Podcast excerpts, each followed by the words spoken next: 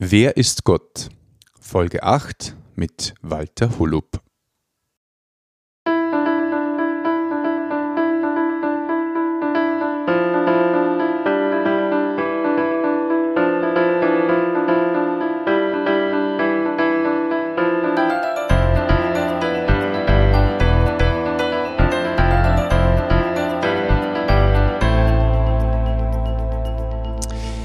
Christi und herzlich willkommen. In diesem Kanal geht es um Gottes Wöhn. Wir reden über biblische Themen und über die Geschichten, die Gott mit Menschen schreibt.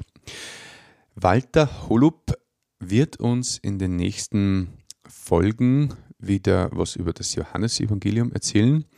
Und ja, freue mich schon drauf. Das ist was für Einsteiger zum Mitlesen und das Evangelium besser zu verstehen. Und von dieser Serie gibt es auch schon Teil 1 bis 7. Das ist schon einige Wochen jetzt her. Also dann wünsche ich dir wie immer ein offenes Herz. Willkommen zurück zur Reihe über Wer ist Gott im Johannesevangelium. Wir haben schon in den ersten sieben Folgen, Kapitel 1 bis Kapitel 3, einiges über Gott und Jesus gelernt. Heute geht es weiter im Kapitel 4 wo Jesus eine Begegnung mit einer Frau hat. Wir dürfen da mithören, um was es in dem Gespräch gegangen ist. Vorher noch kurz zur Info für alle, die neu dabei sind. Ich lese zu Beginn immer den Textabschnitt und anschließend sage ich einiges dazu. Ich lese dazu den Text aus einer Bibel in zeitgemäßer Sprache, der NEU, Neue Evangelistische Übersetzung von Karl-Heinz van Heiden. Näheres dazu und auch zu meiner Person kannst du bitte in der ersten Folge nachhören. Danke. Gut, dann schauen wir jetzt zum heutigen Ereignis, wo Jesus eine Frau trifft und mit ihr ein ausführliches Gespräch hat. Wir lesen da auf der Seite 154 im zweiten Teil der Bibel im Neuen Testament im Kapitel 4 die Verse 1 bis 26. Also Johannes 4, Verse 1 bis 26. Jesus erfuhr, dass die Pharisäer auf ihn aufmerksam wurden, weil er mehr Menschen zu Jüngern machte und taufte als Johannes. Er taufte allerdings nicht selbst, das taten seine Jünger. Da verließ er Judäa und ging wieder nach Galiläa. Dabei fühlte er sich gedrängt, den Weg durch Samarien zu nehmen. So kam er zu einem samaritanischen Ort namens Sychar. Er lag in der Nähe des Grundstücks, das Jakob einst seinem Sohn Josef vererbt hatte. Dort ist auch der Jakobsbrunnen. Ermüdet von der langen Wanderung, setzte Jesus sich an den Brunnen. Es war um die Mittagszeit. Da kam eine samaritanische Frau, um Wasser zu holen. Und Jesus bat sie, Gib mir etwas zu trinken. Seine Jünger waren nämlich in den Ort gegangen, um etwas zu essen zu kaufen. Überrascht fragte die Frau, Wie kannst du mich um etwas zu trinken bitten? Du bist doch ein Jude und ich eine Samaritanerin. Die Juden vermeiden nämlich jeden Umgang mit Samaritanern. Jesus antwortete, wenn du wüsstest, welche Gabe Gott für dich bereithält und wer es ist, der zu dir sagt, gib mir zu trinken, dann hättest du ihn gebeten und er hätte dir lebendiges Wasser gegeben. Herr, sagte die Frau, du hast doch nichts, womit du Wasser schöpfen kannst. Und der Brunnen ist tief. Woher willst du denn dieses lebendige Wasser haben?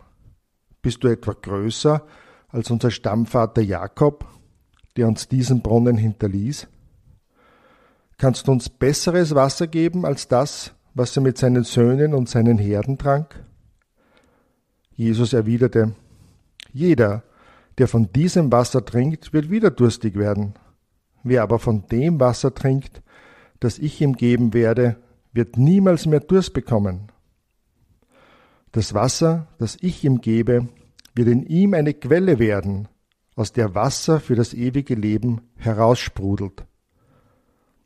Herr, Gib mir dieses Wasser, bat die Frau, dann werde ich keinen Durst mehr haben und muss nicht mehr zum Wasserholen herkommen. Geh und hole deinen Mann hierher, sagte Jesus. Ich habe keinen Mann, entgegnete die Frau. Das ist richtig, erwiderte Jesus, du hast keinen Mann. Fünf Männer hast du gehabt, und der, den du jetzt hast, ist nicht dein Mann. Da hast du etwas Wahres gesagt. Herr, ich sehe, dass du ein Prophet bist, sagte die Frau darauf. Unsere Vorfahren haben Gott auf diesem Berg hier angebetet. Ihr Juden aber sagt, dass nur in Jerusalem der Ort ist, wo man Gott anbeten darf.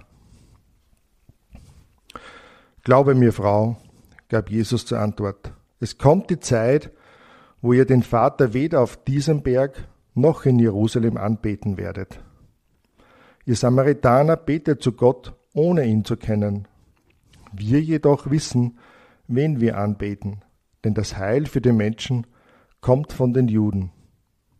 Doch es wird die Zeit kommen, sie hat so, sogar schon angefangen, wo die wahren Anbeter den Vater in Geist und Wahrhaftigkeit anbeten.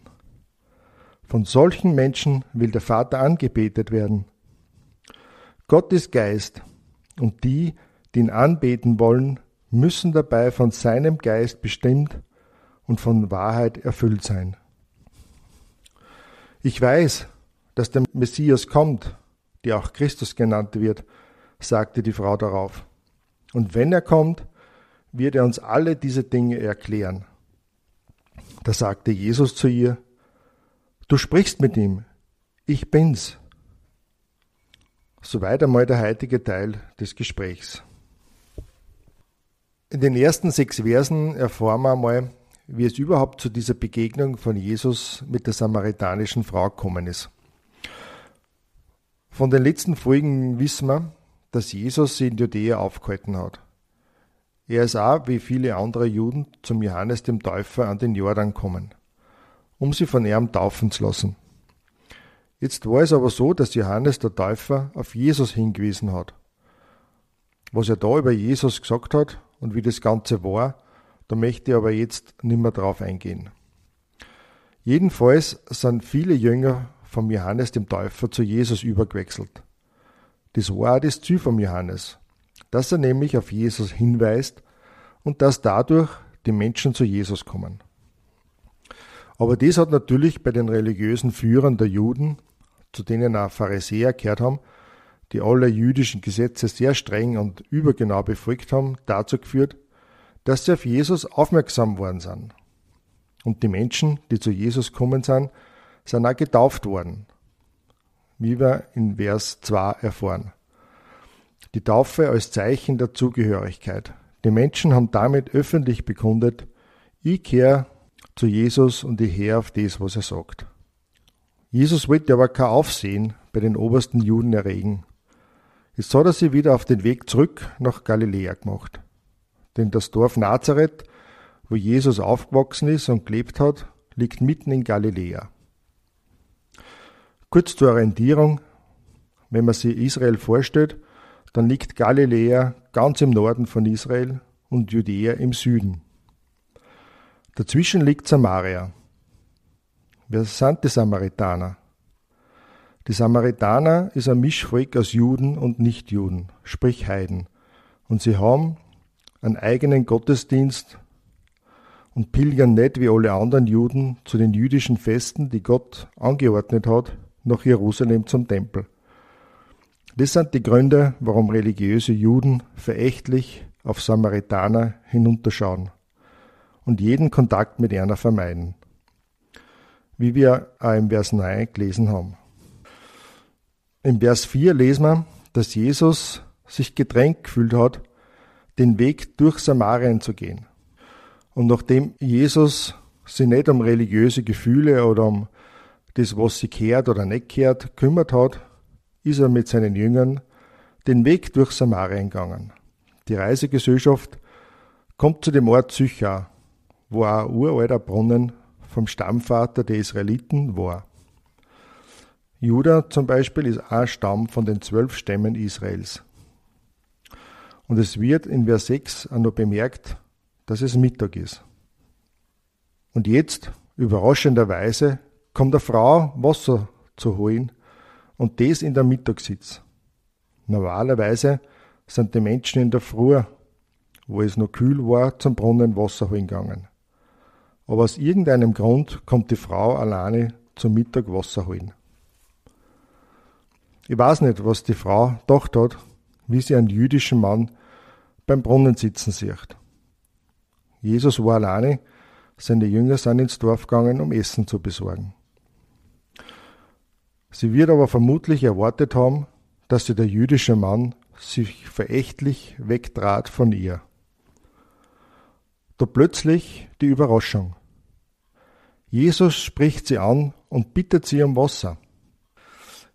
Ihre Reaktion im Vers 9 sagt alles, wo sie zu Jesus sagt, wie kannst du mich um etwas zu trinken bitten? Du bist doch ein Jude und ich eine Samaritanerin. Die Frau war echt schockiert. Das hätte sie niemals erwartet. Aber Jesus redet weiter mit ihr. Ich lese den Vers 10 nur einmal vor. Jesus antwortete, wenn du wüsstest, welche Gabe Gott für dich bereithält und wer es ist, der zu dir sagt, gib mir zu trinken, dann hättest du ihn gebeten und er hätte dir lebendiges Wasser gegeben. Jesus antwortet der Frau mit zwei Fragen und dreht die Bitte um Wasser um.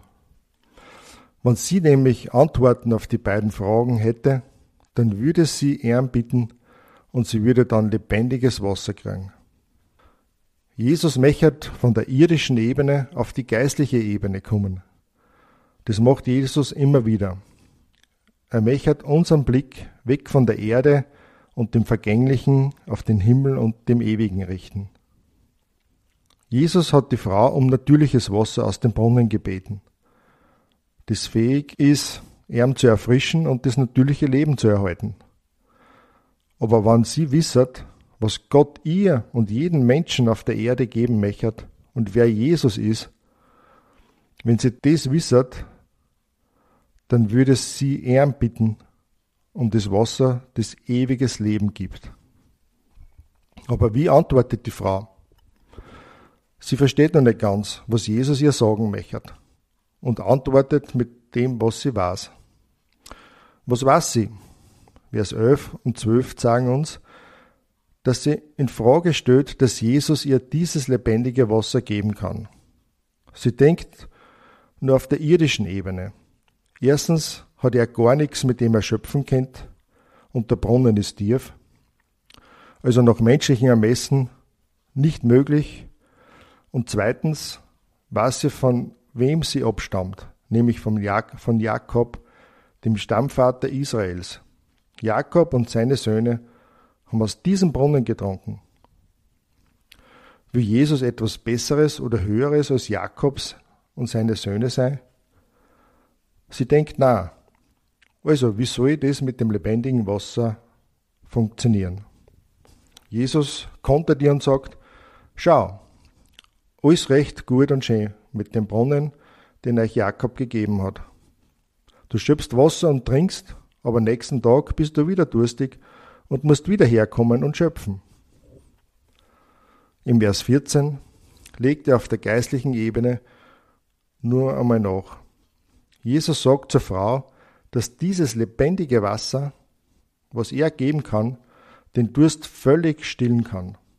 Ja, noch mehr, es wird sogar zu einer Quelle im Menschen, wo es dann nur so heraussprudelt. Da ist die Frau total begeistert. Das will sie unbedingt haben. Denn es ist ja eine große Last, immer um die Mittagszeit Wasser vom Brunnen holen zu müssen. Sie ist immer noch auf der irdischen Ebene. Jesus geht es aber nicht um die irdischen Lasten, die wir oft zu tragen haben. Die sind oft nur eine Folgeerscheinung von tiefer liegenden Problemen. Jesus fordert die Frau jetzt plötzlich auf, ihren Mann zu holen. Vers 16. Wieso denn das? Wie kommt er auf diese Idee? Soll ihr Mann ihr beim Wassertragen helfen, dass ihr Last leichter wird? Na, er kennt die Frau durch und durch, so wie jeden von uns. Er weiß, wo der wunde Punkt ist. Die Frau entgegnet ihm gleich und sagt im Vers 17, ich habe keinen Mann. Jesus gibt ihr erst einmal recht, wobei er dann die ganze Wahrheit ans Licht bringt. Er sagt ihr, okay, fünf Männer hast du gehabt und mit dem sechsten, den du jetzt hast, bist du nicht verheiratet, sondern lebst nur so mit ihm zusammen. Jetzt wissen wir auch, warum sie in der Mittagssitze zum Brunnen Wasser holen war. Sie hat durch ihren Lebenswandel ein gesellschaftliches Problem. Aber das ist Nebensache. Ihr eigentliches Problem, was da zutage gekommen ist, ist folgendes. Mann konnte offensichtlich ihre Sehnsucht nach erfüllender Beziehung stillen. Diese Sehnsucht war so stark, dass sie es immer wieder mit einem neuen Mann probiert hat. Zum Schluss hat sie gar nicht mehr geheiratet, weil sie wahrscheinlich gar nicht mehr dran geglaubt hat. Aufgrund dieser Offenlegung ihres Geheimnisses durch Jesus muss die Frau anerkennen, dass Jesus zumindest ein Prophet sein muss. Er hätte es sonst unmöglich wissen können. Und nach dieser Erkenntnis wechselt sie sofort das Thema und fängt eine Diskussion über den richtigen Gottesdienst an, wie man Gott richtig anbeten soll. Verse 20 bis 24. Ich weiß jetzt nicht, ob die Frau nur von ihrem Problem ablenken wollte, Jedenfalls lässt sie Jesus auf dieses Thema ein. Es ist ja das Thema, wo es bei den Samaritanern und Juden die größte Diskrepanz gibt, wie ich das eingangs schon erwähnt habe. Jesus muss der Frau auch da ganz klar die Wahrheit sagen, dass die Samaritaner nämlich eine völlig nebulose Vorstellung von Gott haben und ihr Gottesdienst auch eigenwillig ist. Die Juden dagegen wissen aufgrund des Gesetzes, das sie von Gott gehabt haben, und den Tempel in Jerusalem, der von Gott angeordnet war, wie Gott ist und wie sie Gott in rechter Art und Weise anbeten sollten. Und außerdem sagt Jesus ihr, dass das Heil und die Rettung für die Menschen von den Juden kommt, was ebenfalls im Wort Gottes offenbart ist. Aber Jesus muss er da wieder einen Schritt weitergehen und ihr sagen, dass bereits ein neues Zeitalter anbrochen ist. Da spielt der Ort, wo man Gott anbetet, keine Rolle mehr. Jesus sagt es im Vers 24 deutlich, auf was es bei der Anbetung oder Gottesdienst ankommt. Vers 24 Gott ist Geist und die, die ihn anbeten wollen, müssen dabei von seinem Geist bestimmt und von Wahrheit erfüllt sein. Ich weiß nicht, wie viel die Frau von dem verstanden hat, was Jesus ihr erklärt hat. Ich vermute aber, dass es nicht sehr viel war. Denn sie antwortet mit dem, was sie nur weiß. Sie weiß, Vers 25, dass der Messias oder Christus kommen wird, der ihnen dann alles erklären wird. Das ist der Retter, von dem Jesus auch vorhin gesprochen hat, der von den Juden kommt. Zu den Begriffen Messias und Christus muss ich wieder auf eine vorangegangene Folgen verweisen. Aber, dass die Frau das gewusst hat und auch ihre Hoffnung darauf gesetzt hat, dass der Messias kommt, finde ich bemerkenswert. Das ist echt sehr positiv. Und zum Schluss, in unserem letzten Vers, kommt die alles entscheidende Ansage. Jesus sagt der Frau gerade heraus, du sprichst mit ihm, ich bin's. Die Aussage von Jesus war jetzt nach der ganzen Diskussion ein echter Hammer. Er ist der, auf den Sie und Ihr Volk die ganze Zeit warten. Wahnsinn! Unglaublich! Kann das sein? Wie wird die Frau reagieren? Was wird sie tun? Was ist mit dem Wasser aus dem Brunnen und ihrem Wasserkrug, den sie sicher mitgehabt hat? Ich freue mich, wenn du bei der nächsten Folge wieder mit dabei bist. Bis bald.